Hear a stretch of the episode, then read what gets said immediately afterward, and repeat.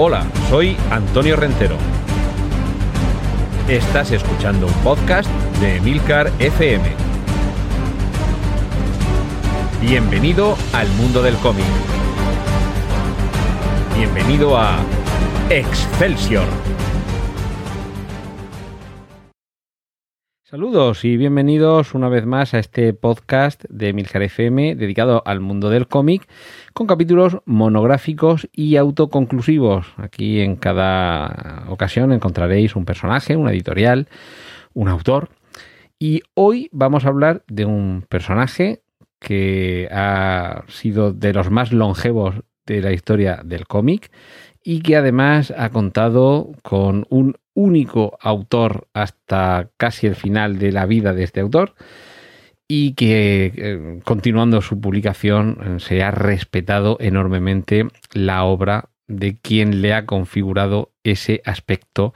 que yo creo que es el que ya muchos utilizamos para identificar una época. Me estoy refiriendo a la época artúrica, me estoy refiriendo a Hal Foster, Harold Foster, y me estoy refiriendo al príncipe valiente. Título original, Prince Valiant in the Days of King Arthur, el príncipe valiente en los días del rey Arturo. Y en primer lugar, lo que hay que aclarar es que valiente no es un apelativo para describirle, sino que es su nombre. Val, Valiant o Valiente, es, eh, es como se llama. O sea, ese valiente va con V mayúscula, no es un príncipe que sea valiente, sino que se llama valiente. Estamos hablando de un cómic que comenzó a publicarse en el año 1937 y que hasta que falleció en el año, yo lo diré, en 1980,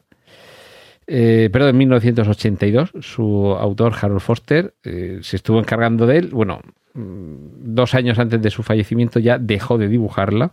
la serie, pero fijaos que estamos hablando de cuatro décadas dibujando sin faltar cada domingo porque esta es otra de las características distintivas del Príncipe Valiente. Sus páginas se publican a razón de una por semana porque es una de esas páginas dominicales que se publican, se publicaban, se siguen publicando en las eh, ediciones digitales de los periódicos. De momento van eh, más de 1800 páginas, van más de 50 tomos y mientras os estoy hablando estoy tocando con la puntica de mis dedicos la colección que tengo aquí, que en su, en su momento, bueno, hay más de una, de una edición aquí en, aquí en España, pero yo en su, en su momento la que, la que tengo es la denominada edición histórica que fue sacando TVOs SA en este momento, además, lo que hago es que cojo el, número uno, 200 pesetas que, valía, y, que, bueno, una, edición deliciosa, súper cuidada, con, eh, con, unas páginas de Javier Coma que nos servían de introducción para, para que supiéramos un poquito más de esta, de esta obra y que, y que además en aquel momento se fue publicando en paralelo a otra de la que hablaremos más adelante, que es Flash Gordon. Así que era una delicia cada 15 días poder disfrutar de una e-, edición antológica en la que se nos traslada a esa época mítica de, la mitología, de la leyenda del rey Arturo. Inicialmente el príncipe valiente es, es un extranjero, es alguien que procede de, de Tule, de, hecho, es el rey de Tule que ha sido, eh, o sea, su padre es el rey de Tule que ha sido desposeído de su trono y, debe huir, debe huir, aunque inicialmente sus primeras aventuras eh, transcurren en ese reino también en mítico de, de Tule, pero tiene que huir, se encontrará con Ser Gawain, que es uno de los personajes de la mitología artúrica, uno de los miembros de la, de la tabla redonda del rey Arturo, y a partir de ahí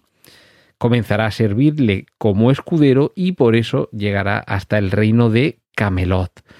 Así que es una historia eminentemente medieval con una yo creo que seguramente es lo que nos ha atraído a todos del Príncipe Valiente es lo cuidado, lo detallista de su dibujo, minucioso en, vestuarios, en decorados, eh, ahora mismo estoy viendo la página en la que llega por primera vez Valiente a Camelot y, se ve un castillo espectacular. Y los vestuarios de los distintos, tanto de los nobles como de los plebeyos, las armaduras, los caballos,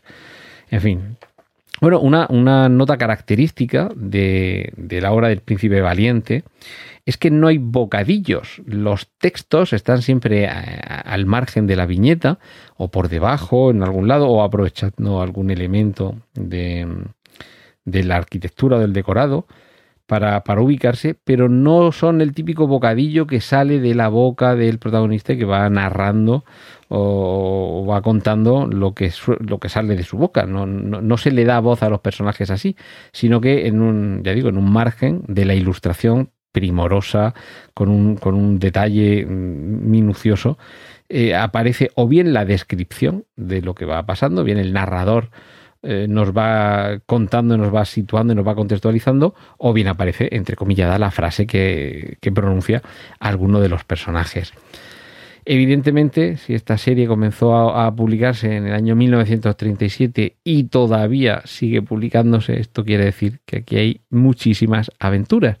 Y también otra de las circunstancias eh, originales del Príncipe Valiente es que transcurre, entre comillas, en tiempo real. Es decir, que a diferencia de lo que sucede con otros personajes del cómic, que digamos que no crecen, no envejecen conforme la serie va teniendo años, en este caso sí, evidentemente más despacio de lo que sucede en la realidad. No han pasado 80 eh, años desde que comenzaron las aventuras, pero sí ha dado tiempo a que Valiente huya, Valiente se, eh, se convierta en escudero de Ser Gawain,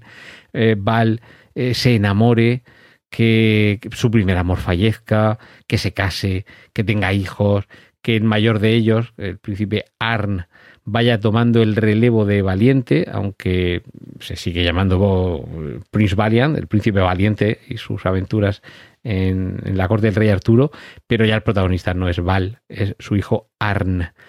Y por cierto, eh, un elemento que eh, aparece luego posteriormente, episódicamente, pero en los comienzos sí que era algo más habitual, eran los elementos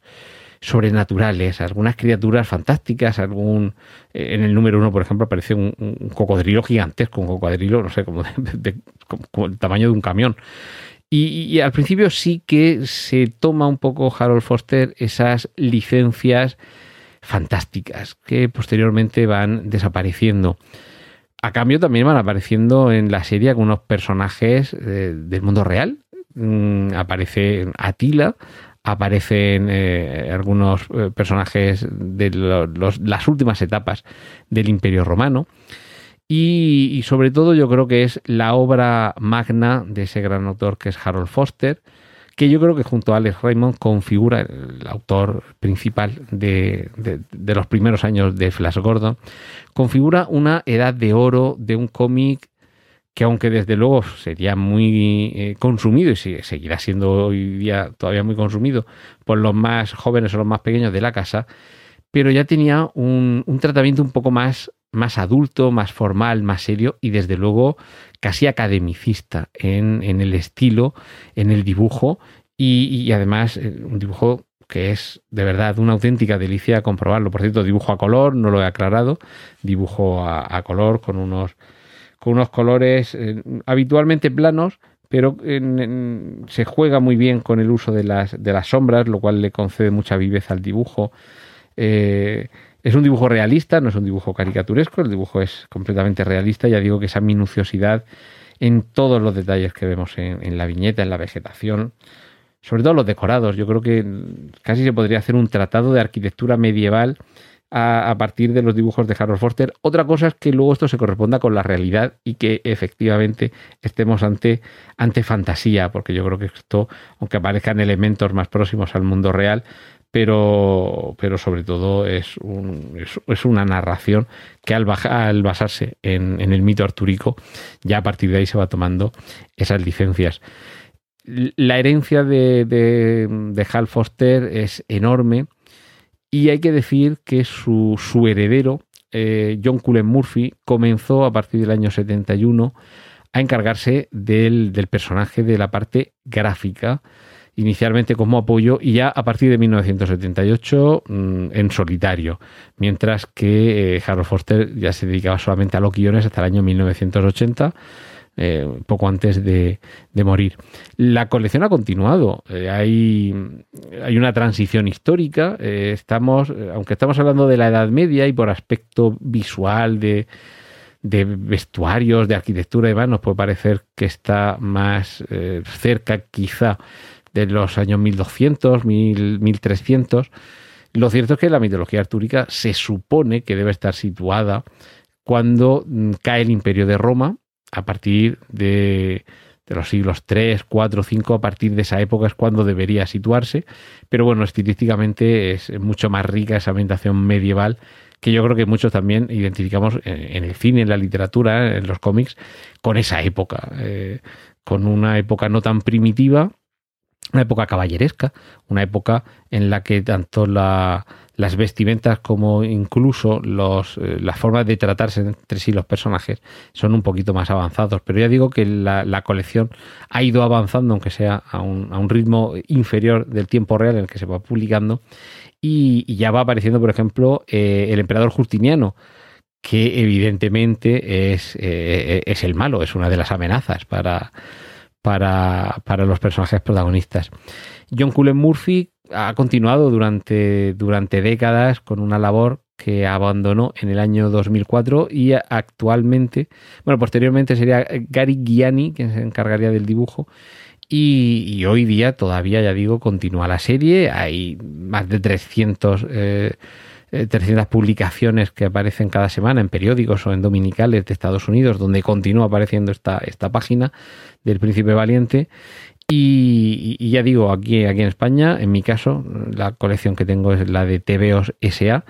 que se publicó, esa sería pues en los años 80 y a final de los años 80 sería. Y, son, pues no sé, como 200 eh, y pico números. Y, evidentemente ahí, ahí lo dejé pero por lo menos la etapa de, Harold Foster sí que os la recomiendo muy especialmente. Y por cierto, en los últimos años ha habido reediciones de Planeta de Agostini, de, Dolmen. Eh, en concreto, Dolmen a partir del año 2017 tiene una, publicación integral que no sé si ha terminado ya,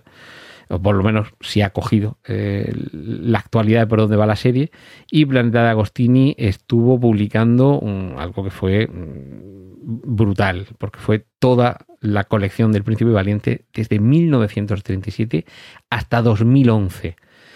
Eh, creo que a partir de ahí es Dolmen la que ha continuado, creo. Eh, pero ya digo que no sé si llega justo hasta la actualidad. Pero por lo menos esa, esa, esa colección de Planeta Agostini integral de, todos esos tomos es, absolutamente eh, alucinante y, en fin, de las que algún día en esta nutrida colección de cómics que ya tengo no me importaría tener y volver a disfrutar, eh, sobre todo por completar lo que, lo que me falta. Pero en cualquier caso, yo creo que con el Príncipe Valiente, eh, todas esas aventuras medievales, caballerescas, inspiradas en el mito los mitos artúricos, con una serie de valores que tiene, que tiene el personaje, que, son positivos, valores de, amistad, de honor, de, valentía, porque hace también honor a, su nombre, que, son todo un regalo para la imaginación, para correr aventuras y por encima de todo, insisto, para disfrutar del prodigio del arte de Harold Foster, porque es la forma en la que auténticamente se nos traslada a otra época, a otro mundo y a una realidad, a una fantasía que en el caso del príncipe valiente no es de extrañar que continúe hasta nuestros días.